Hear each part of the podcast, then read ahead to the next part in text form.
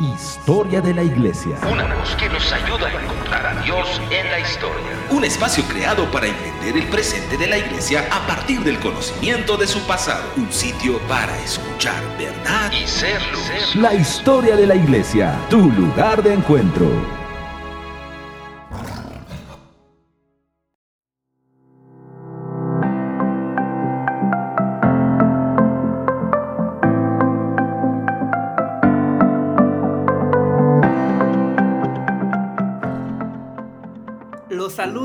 La ciudad de Zacatecas, México. Bienvenidos a su programa, que le abre una ventana al pasado, permitiéndonos ver a Dios a través de la historia.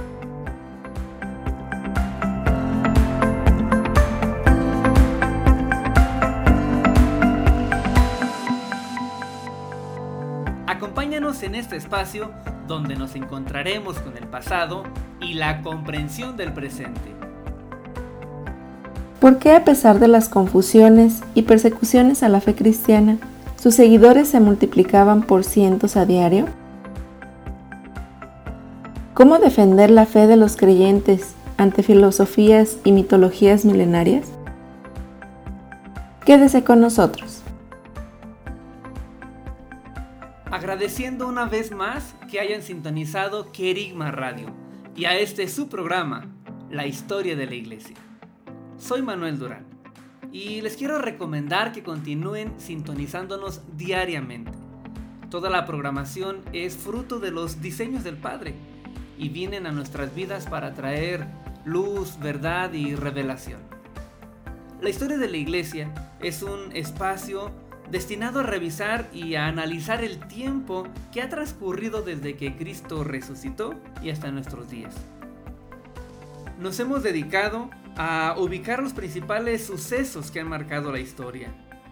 Los anteriores programas han tenido espacios para revisar y analizar relativamente cortos. Hemos caminado de forma cronológica desde la ascensión de Cristo y hasta el siglo II. En los últimos programas específicamente, hemos revisado la persecución de la iglesia durante el siglo II, aunque debemos decir que la persecución durante el siglo III no fue muy distinta. Y nos hemos maravillado de cómo, a pesar de la persecución, la iglesia se seguía expandiendo por todo el territorio del imperio romano. Y también, como no decirlo, nos hemos sorprendido de los tremendos testimonios que, según los relatos, tuvieron algunos mártires. Pero el panorama del siglo II no solo fueron persecuciones. También hemos hablado, aunque de manera indirecta, acerca de esas derivaciones o aberraciones doctrinales que se comenzaron a dar. No solo durante ese tiempo, sino desde el momento en el que Cristo había resucitado. Así que dediquemos un poco de tiempo a desarrollar ese punto, ¿les parece?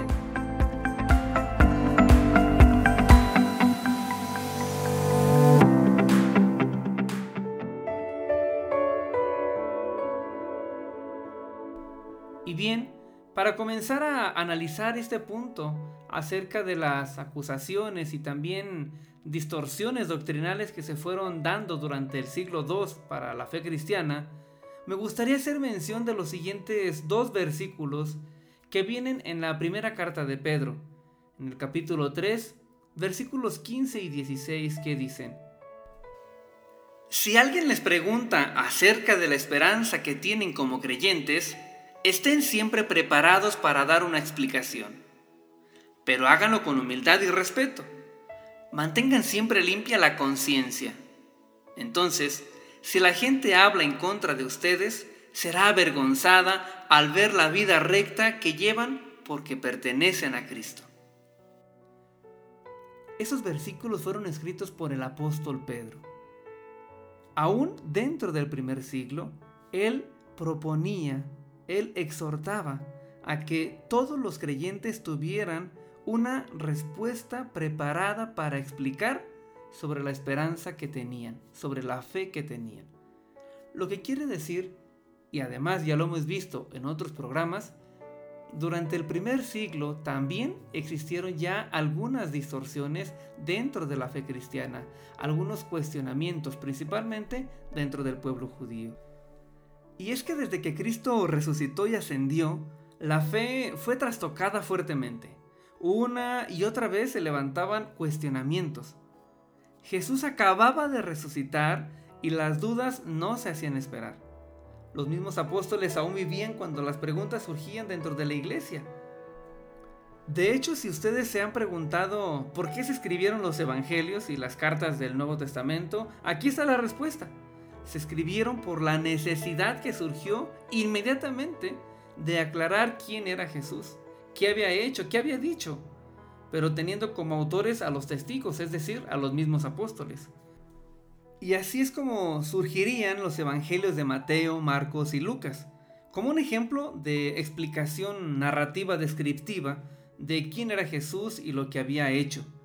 Pero tenemos a un evangelio de Juan, a un cuarto evangelio, escrito alrededor del año 90, quizá 10 años antes de que el apóstol Juan muriera.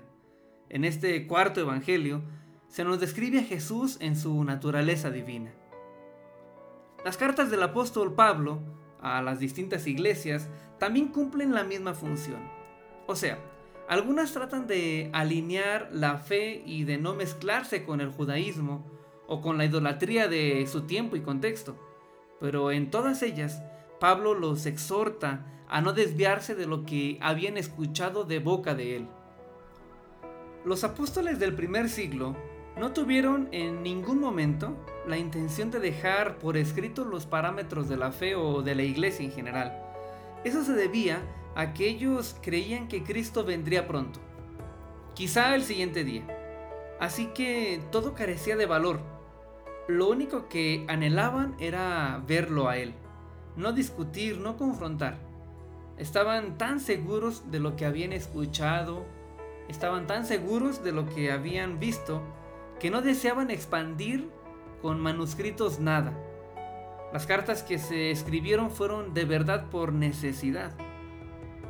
Ya en algún programa pasado habíamos hablado sobre los ebionitas, por ejemplo, que fue una rama judio-cristiana que creían en que Jesús sí era el Mesías, pero no creían en su naturaleza divina. Creían que había venido pero no como humano, fue justamente por esto que el apóstol Juan escribe en una de sus cartas que aquel que creía que Jesús no había venido en la carne, el tal era anatema. Así que estamos presentando algunos argumentos para entender que desde el primer siglo ya las desviaciones doctrinales habían comenzado. Y es que conforme se extendía el Evangelio y llegaba a más naciones, pues también tenía contacto con más religiones y filosofías. También se producían allí las mezclas que traían confusión y conflicto dentro de la iglesia. Algunas de estas confusiones rápidamente se sofocaban y no cobraban mayor importancia, pero otras se extendían y ganaban incluso discípulos por décadas. Grandes pensadores del cristianismo, grandes apologistas se levantarían para defender la fe durante el siglo II, III y IV. Y es de ello de lo que vamos a hablar ahora. Pero es importante una cosa. No creamos que el panorama era sencillo para los creyentes, ni tampoco para los llamados padres apostólicos. Solo basta que imaginemos y tratemos de dimensionar por un momento el panorama de estos años. Si hablamos del pueblo judío, pues debemos decir que es de quien más se esperaba que estuviera preparado para recibir al Mesías, al Cristo, al ungido.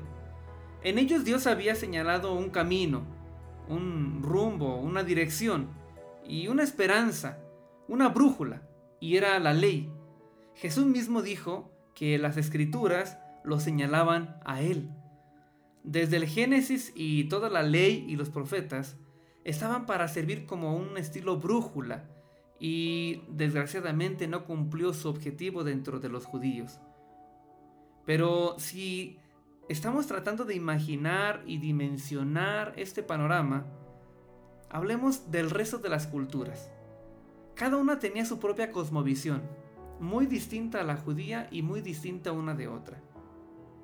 Podemos imaginar cuánta mitología había solamente si hablamos de Europa. Mitología sobre la creación, sobre el origen de la vida, sobre las deidades, sobre el propósito del hombre en esa tierra. Y conforme se extendía el Evangelio, también tenía contacto con cada una de ellas. Se extendía también los choques culturales, los choques de ideas y aún el choque de fe. Me puedo imaginar a alguna persona quien solamente había escuchado a Zeus y todo lo que alrededor de, esta, de ese ser mitológico estaba. Y al presentarle el Evangelio a Jesús, obviamente lo que él deseaba hacer en su razonamiento era cambiar de nombre y asociar la función de uno por la del otro. Pero hacerle entender a esa persona que Jesús no era otro Dios, era el único Dios. Era difícil hacer esto. Sin embargo, las mezclas eran difíciles o casi imposibles de evitar. Ante tanta cultura, ante tanta cosmovisión tan errada, el llegar y presentar el Evangelio era difícil que no se diera una mezcla. Y más aún cuando se quería presentar a el Evangelio, de comer del árbol del conocimiento. Las aberraciones que se levantaron en contra del cristianismo debido a este choque cultural, debido a este choque de fe, no fueron exclusivas de una cultura o de un grupo de personas. El mundo estaba casi perdido. El mundo estaba en una condición en que iba a ser difícil que reconocieran a Cristo. Él podemos verlo ahora que llegó justo a tiempo, justo en el momento en que debería estar. De hecho, un poco más y la humanidad terminaría desaprobada. Lo que estoy tratando de explicar es que creer en Cristo no era fácil. No era un tiempo ni un contexto fácil para que se creyera en Cristo. Era poco más difícil para aquellos intelectuales que habían estudiado mitología y otras culturas que estaban más allá de sus fronteras. Imaginemos, ¿Creen que era fácil escuchar de un Dios que se hizo hombre y que murió en condición en la que mueren los peores bandidos? ¿Creen que era fácil creer que ese Dios había resucitado? ¿Creen que era fácil entender que Dios ahora vivía dentro de cada uno de nosotros? Y ante esto surge una pregunta más. ¿Por qué si era tan difícil y confuso seguir a Cristo o seguir a los del camino, a pesar de eso se ganaban creyentes todos los días por centenares? Aun cuando estamos hablando de que también estaba la persecución. Bueno, particularmente creo que se debe principalmente a lo que se desató espiritualmente luego de la muerte del Hijo de Dios en la cruz. Eso, sin lugar a dudas, trajo la gran cosecha. Pero también creo que los oídos de las generaciones no habían escuchado un mensaje de amor nunca, un mensaje de salvación ni mucho menos de gracia.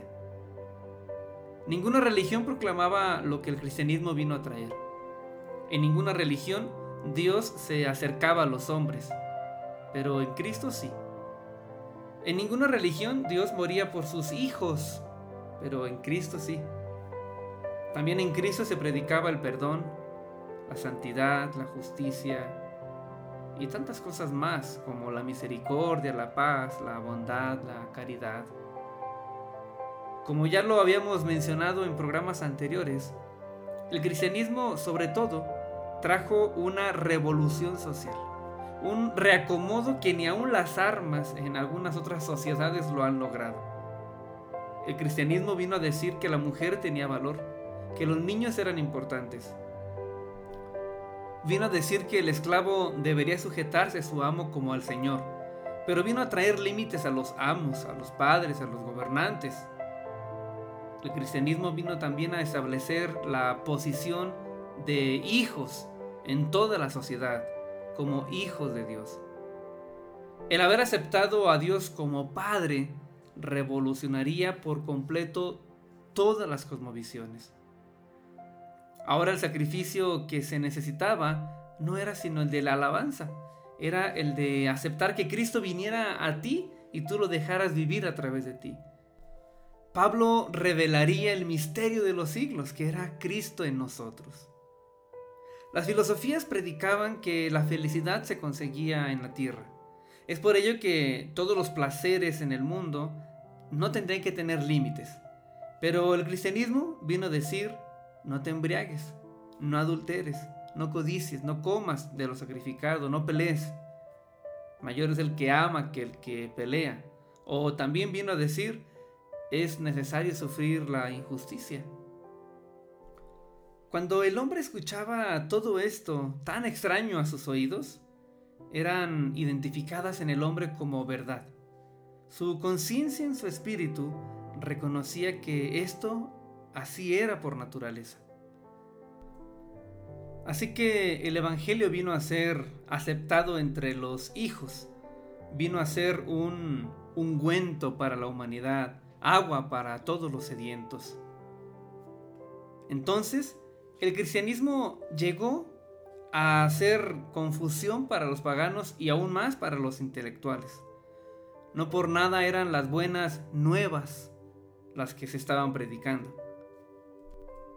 Dentro de estas confusiones que se levantaron entre los paganos, se hicieron algunas acusaciones tontas o quizás ridículas, prejuicios muy naturales basados solamente en lo que escuchaban y juzgaban con lo que ellos sabían.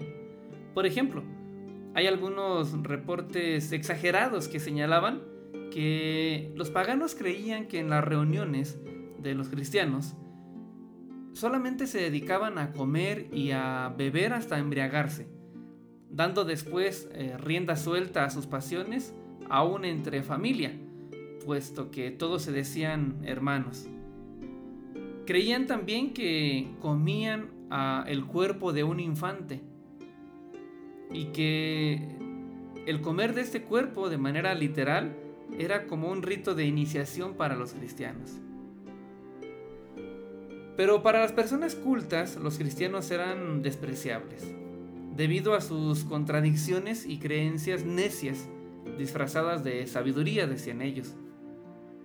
A mediados del siglo II, quizá por el año 160, un erudito y parte del Senado romano llamado Cornelio Frontón, quien fue por cierto maestro del gran emperador Marco Aurelio, escribió varios artículos en contra de los cristianos de los que ya no se tienen registro, pero que podemos darnos cuenta de ello por lo que decía gracias a la obra del apologista cristiano llamado Minucio Félix.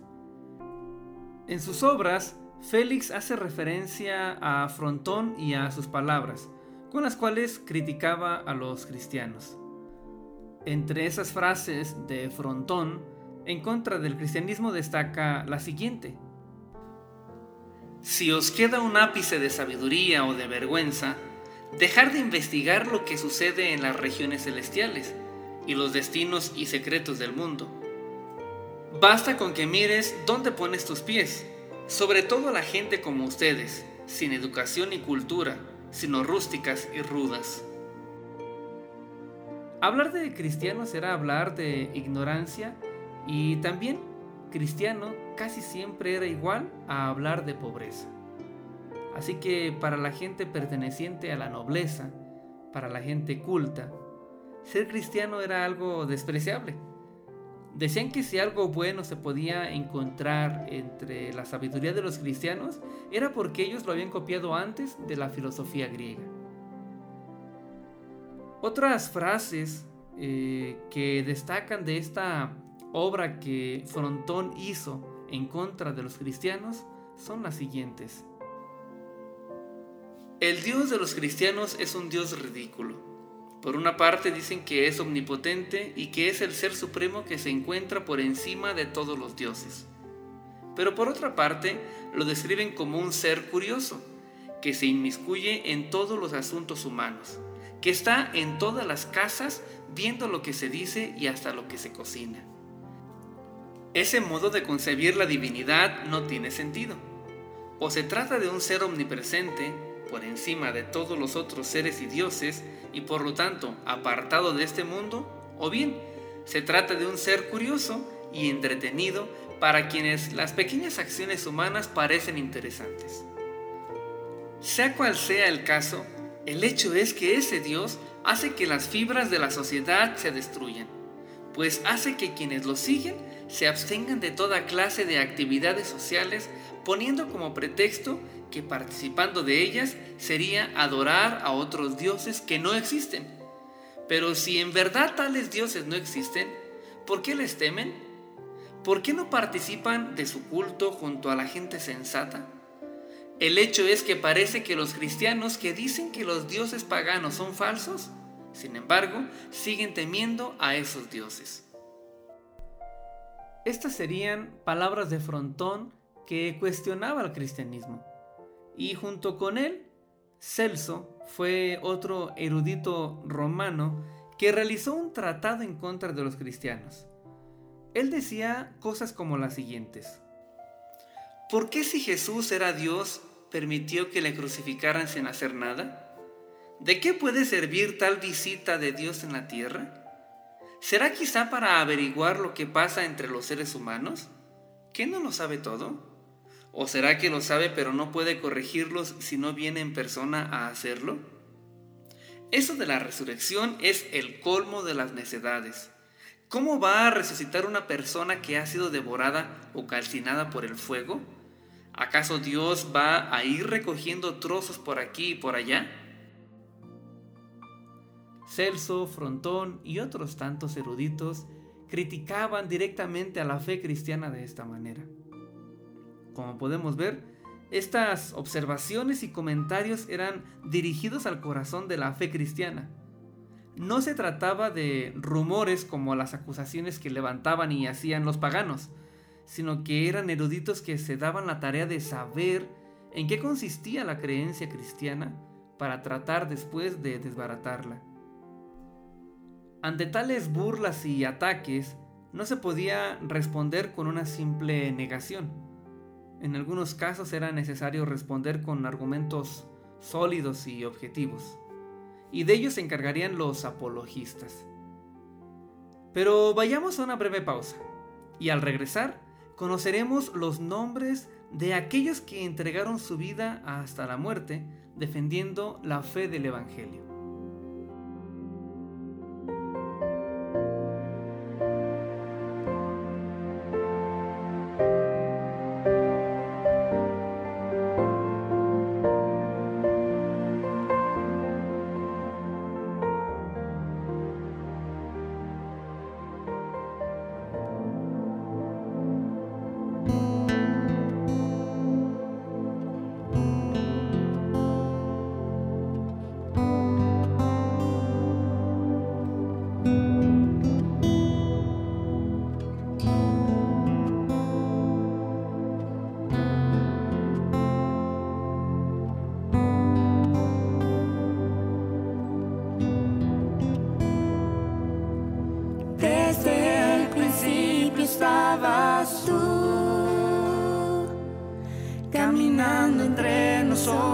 Oh Jesús.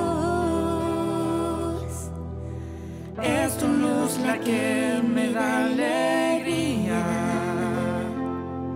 Fue tu voz que me llamó y tengo vida.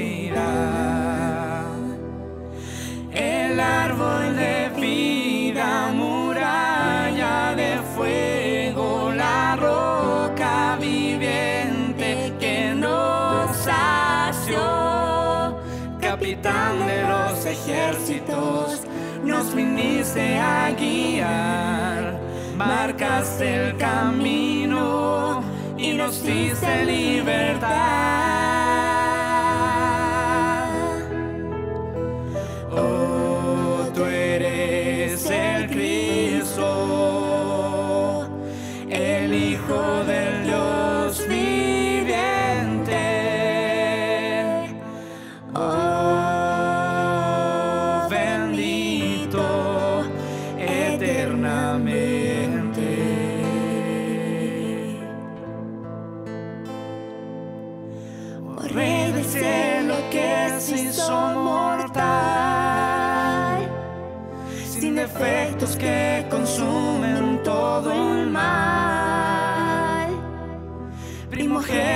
Escogido y separado,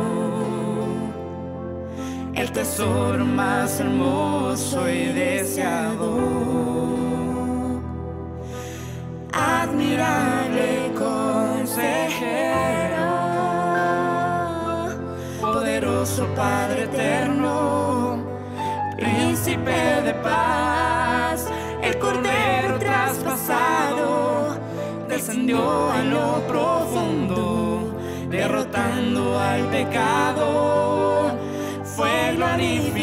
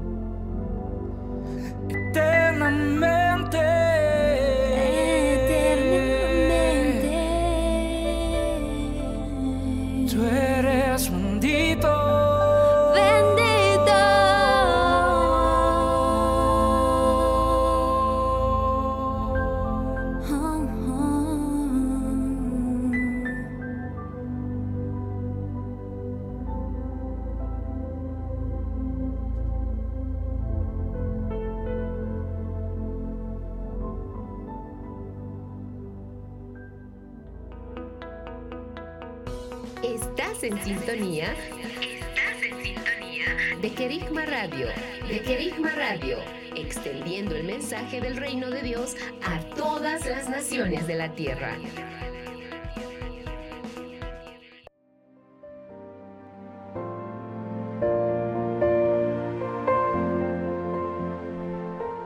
Gracias por continuar con nosotros en Querigma Radio, un instrumento de Dios para las generaciones.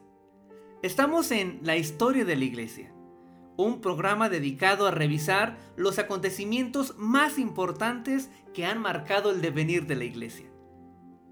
Si tiene deseo de contactarse con nosotros, escríbanos a radiohistoriadeliglesia.com.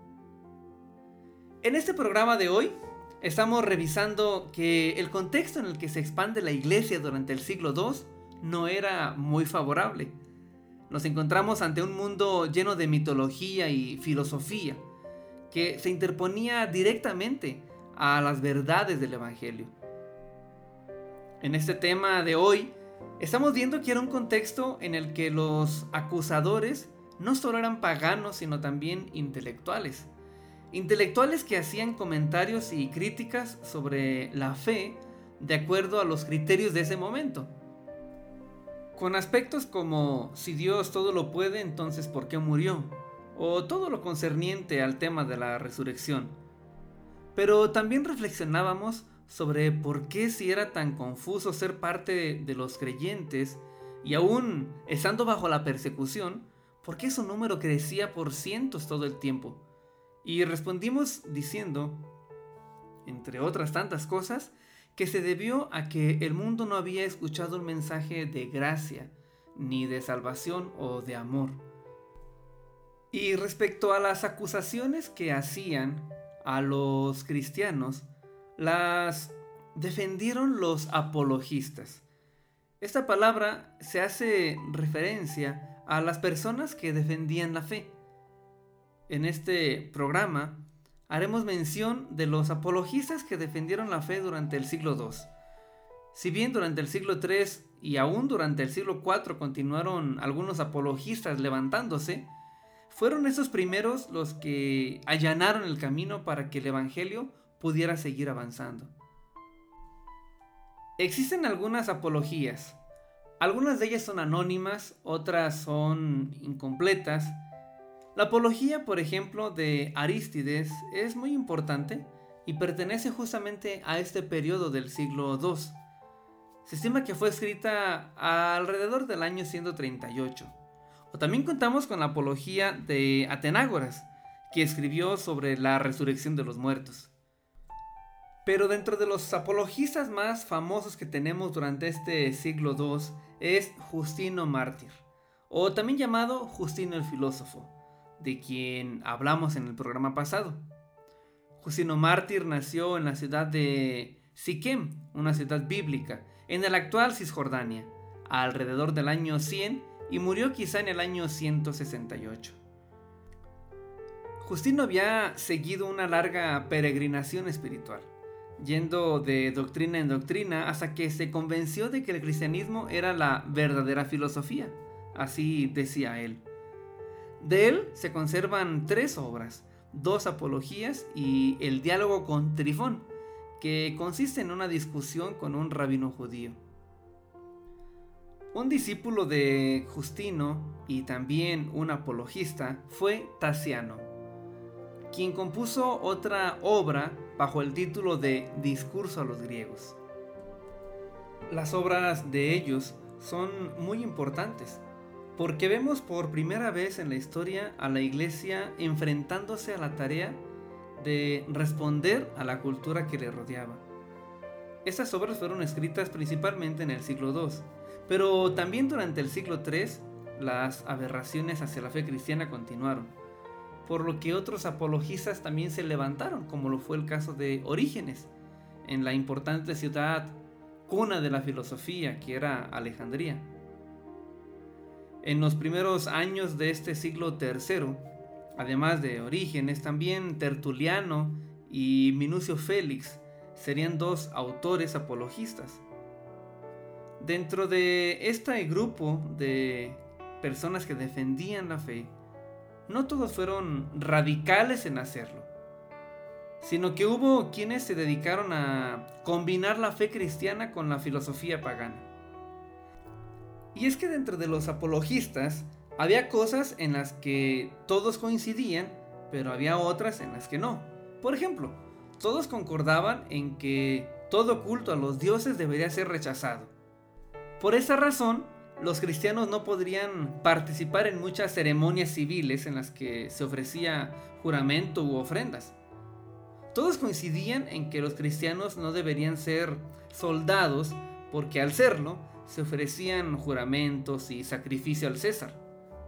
También todos coincidían en que para ser cristiano deberían honrar al único y verdadero Dios y a Jesucristo.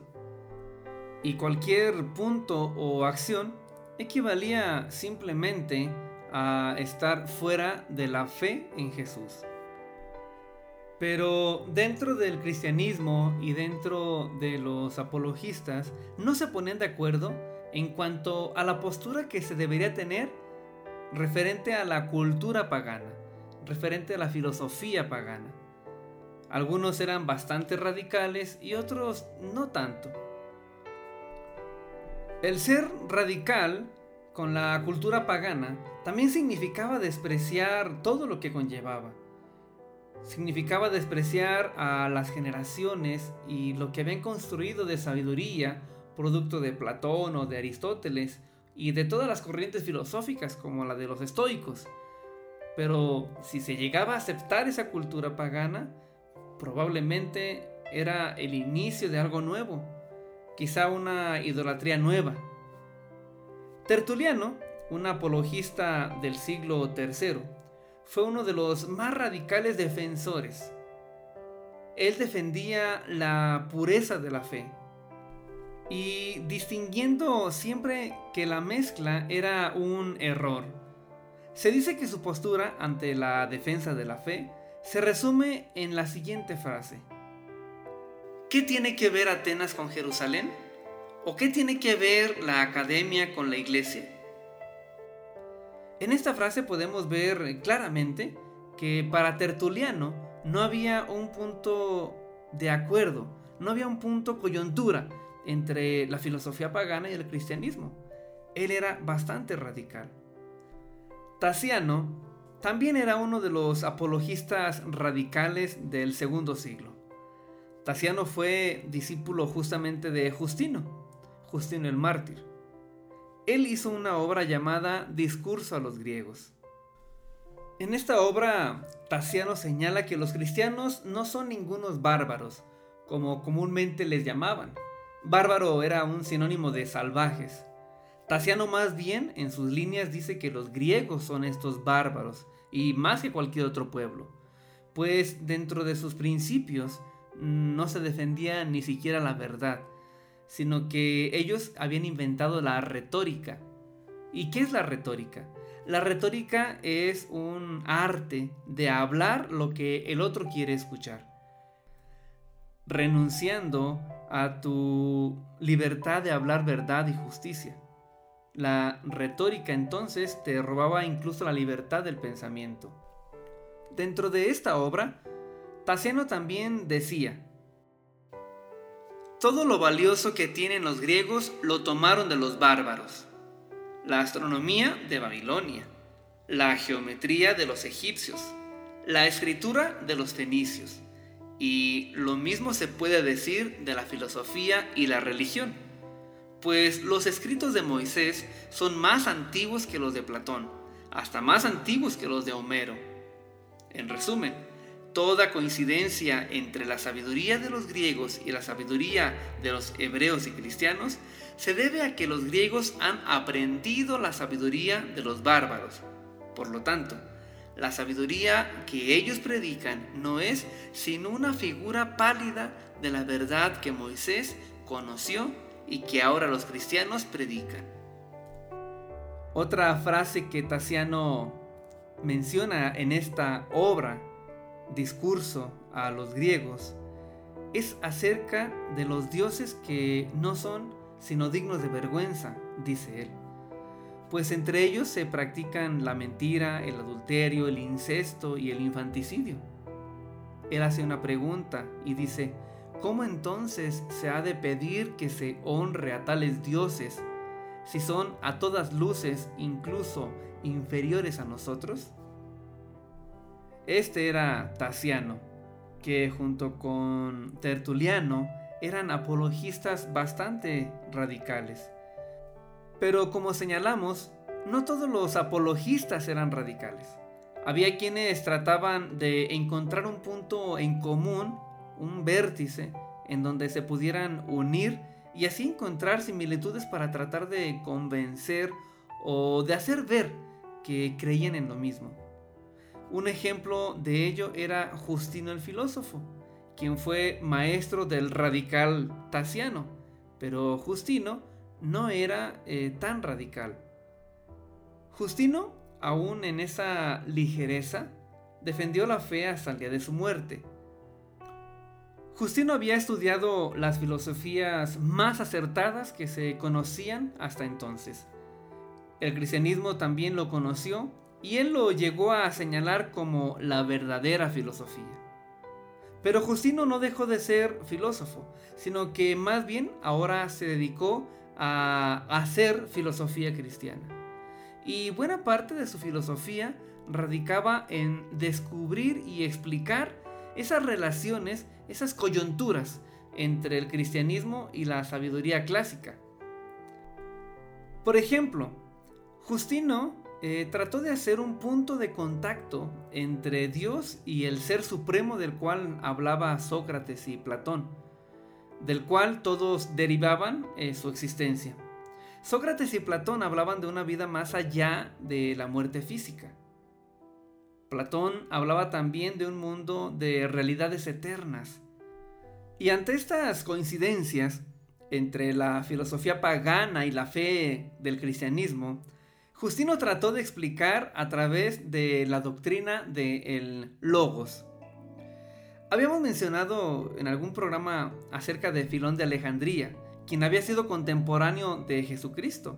Y él ya había hablado de el logos, a quien traducía como razón o palabra. Pues según los filósofos griegos, todo lo que nuestra mente alcanza a comprender es por ese razonamiento o también llamado logos universal.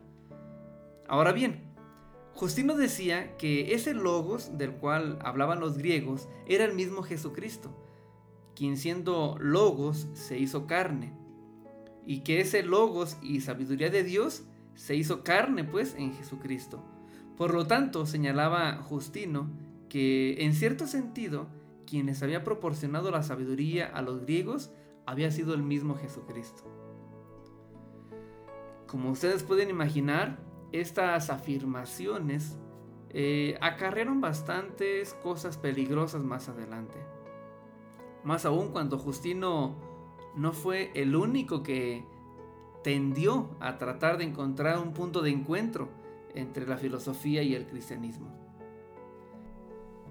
Bueno, pues en este segmento estamos revisando que ante las acusaciones que les hacían a la fe cristiana, se levantaron varios apologistas. No todos radicales, sino que hubo quien intentó hacer reconciliaciones, como lo fue Justino el Mártir o también llamado Justino el Filósofo, eh, quien trató de hacer algunas explicaciones o argumentaciones que más adelante traerían consecuencias para la iglesia. Ahora vamos a una breve pausa, no se vaya.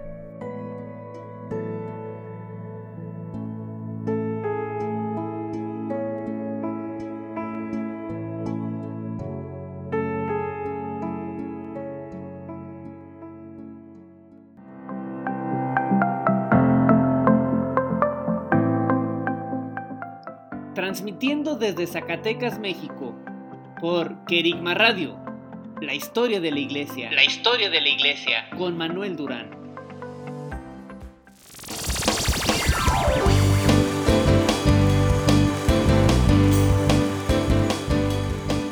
Estás en sintonía de Kerigma Radio. Kerigma Radio. Extendiendo el mensaje del reino de Dios a todas las naciones de la tierra. A todas las naciones de la tierra.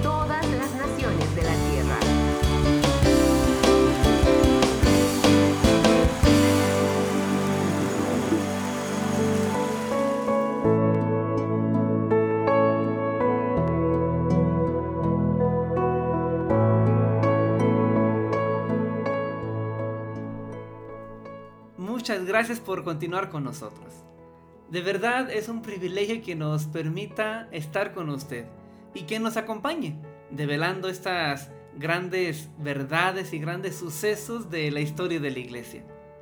El día de hoy estamos revisando que dentro del panorama del siglo II, no solo en la iglesia se sufrían las persecuciones, de la cual hemos hablado en los programas anteriores, sino que también se sufría por las herejías, las herejías que se levantaban a confundir al cuerpo. Herejías que en ocasiones se sofocaban fácilmente, pero que en otras tantas continuaban por muchas décadas. Señalamos que desde el momento en el que Cristo resucitó y ascendió, los cuestionamientos acerca de su divinidad o su naturaleza con la que hizo la obra en esta tierra fueron cuestionadas, como el caso de la secta judio-cristiana llamada Ebionitas. En un primer momento, en este programa de hoy, hablamos sobre el contexto poco favorable en el cual se extendió el cristianismo. Un contexto lleno de filosofías paganas, de misticismo, versus un cristianismo que predicaba la existencia de un Dios que había muerto por los pecados de la humanidad. Señalamos también por qué a pesar de que había tantas contradicciones y confusiones en el cristianismo, se pudo eh, extender por todo el imperio. Y dijimos que era gracias a las buenas nuevas que se predicaban, es decir, al amor, a la paz, al perdón, a la obediencia a las autoridades, eh, el lugar también que se le comenzó a dar a las mujeres, a los niños, a los esclavos. Y en el segmento anterior hablamos sobre los apologistas, es decir, personas que se levantaron para defender la fe desde el plano intelectual, en contra de las filosofías y religiones paganas. Señalamos que no todos los apologistas eran igualmente radicales, sino que existieron algunos que intentaron negociar o convencer a los paganos, encontrando algunas coyunturas en las que coincidieran tanto las filosofías paganas como la fe cristiana. Pero bien, para aprovechar los minutos que nos quedan de este programa, señalemos ahora cuáles eran los argumentos que tenían los apologistas y que presentaban en contra de las acusaciones que se le hacía a la fe. ¿Cómo responder ante tantas acusaciones y burlas que hacían a la fe cristiana? Porque seguramente no se tenían argumentos razonables para defenderse. A las acusaciones de ser ateos, los cristianos respondían diciendo que si ellos eran ateos, también lo habían sido algunos de los más famosos filósofos y poetas griegos, y que para ello solo bastaba ir hacia alguna de las obras literarias de los griegos y ver que el origen de los dioses venía envuelto en vicios y que incluso eran peores que la de la sociedad. Los apologistas también decían que dentro de la mitología griega no era sino una mitología creada por el mismo hombre para incluso justificar sus comportamientos desenfrenados. Tasiano, este discípulo de Justino el Mártir, pero también un apologista bastante radical, decía que la creación había sido hecha por Dios, por amor a nosotros los hombres, y que por lo tanto era un gran error adorar a una parte de ella o a cualquier cosa de la creación. En este mismo sentido, otro apologista de nombre Atenágoras decía una frase que resumía el pensamiento de Tasiano. La frase de Atenágoras era, yo no adoro al instrumento, sino al que le presta la música. Además, con las siguientes frases, los apologistas les echan en cara a los paganos en cuanto a sus dioses, que son hechura de manos, y hasta que hay algunos que tienen necesidad de guardias para protegerles de quien de otro modo intentaría robarles.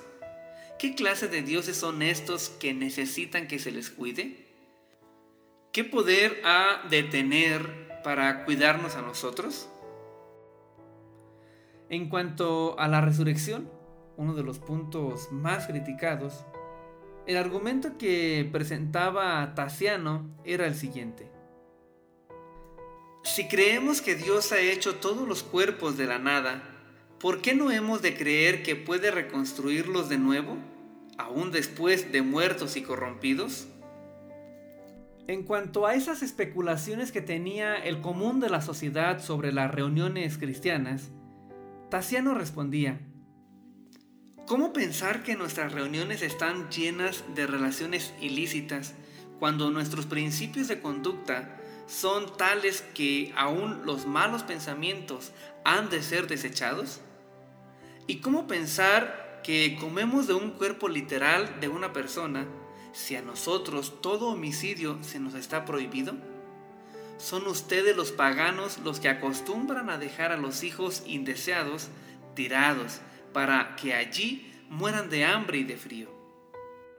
Esto era una acusación muy certera, pues recordemos que en gran parte del imperio romano se tendía, como parte de la cultura, y también permitido por las leyes, se tendía a desechar a todo niño o niña no deseado, o bien que tuviera alguna malformación física. El infanticidio era parte de la cultura romana y aún se extendía a varios de sus límites. Por último, una acusación más era sobre su negación de que los cristianos no adoraban al emperador, a lo que los apologistas respondían. En efecto, nos negamos a adorar al emperador o a cualquier otra criatura, pero a pesar de ello, somos súbditos leales al emperador. Pues el emperador no necesita que se le adore, sino que se le sirva. Y quienes mejor le sirven es quien le ruega al único Dios verdadero por el bienestar del imperio. Y así como estos argumentos apologistas, tenemos otros tantos.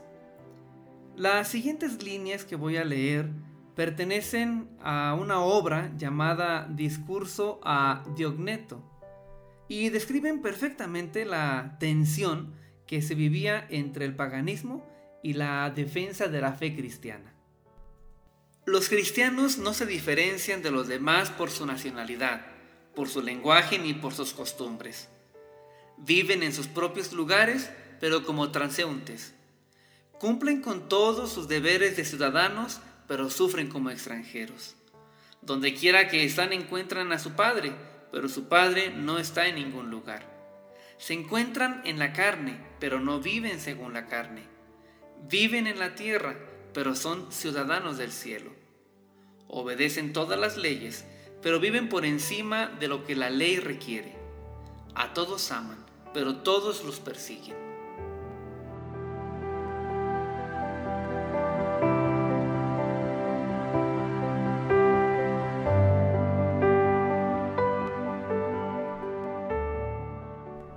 Qué impactante, ¿no les parece? Tremendo identificar esas distorsiones que llegaron a tocar a la fe cristiana. Obviamente, esto fue mucho antes de que el canon del Nuevo Testamento estuviera listo. De hecho, estamos adelantando una respuesta del por qué aparecería más adelante la Biblia como tal. Es importante dejar claro que en este programa no prestamos el tiempo para poder hablar de las principales herejías que se levantaron, tales como el gnosticismo, el arrianismo o el marcionismo. Herejías que también contaron con grandes apologistas que se levantaron a pelear por la fe. De estas herejías hablaremos en un siguiente programa, con toda claridad y amplitud.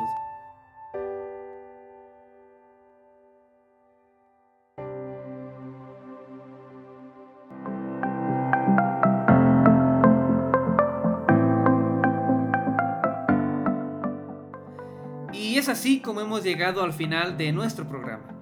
Un programa que estuvo dedicado a cuestionar por qué era difícil el contexto en el que se expandió el cristianismo durante el siglo II.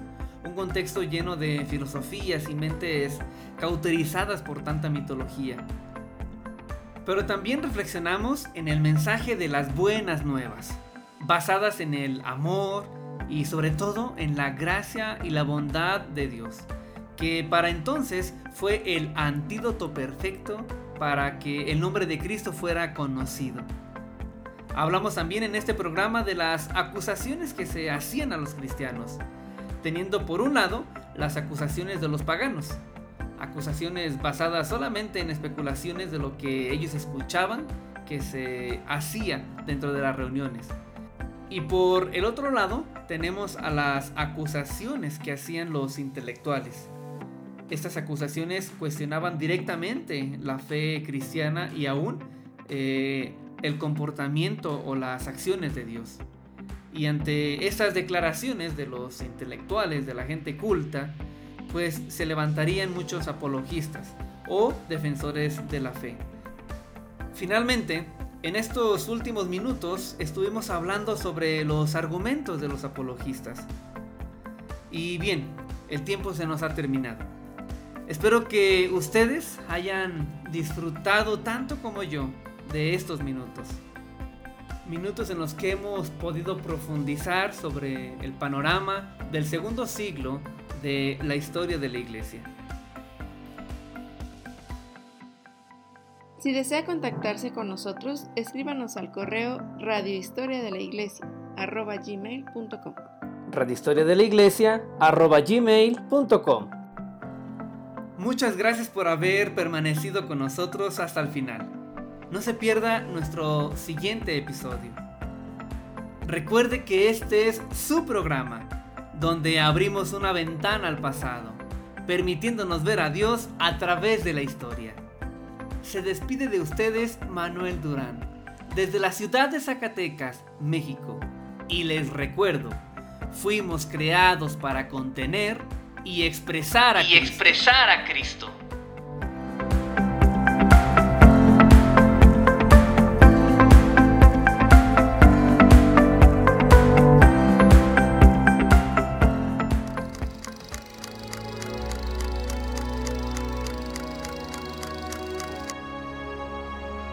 Historia de la Iglesia. Una voz que nos ayuda a encontrar a Dios en la historia. Un espacio creado para entender el presente de la Iglesia a partir del conocimiento de su pasado. Un sitio para escuchar verdad y ser luz. La historia de la Iglesia, tu lugar de encuentro.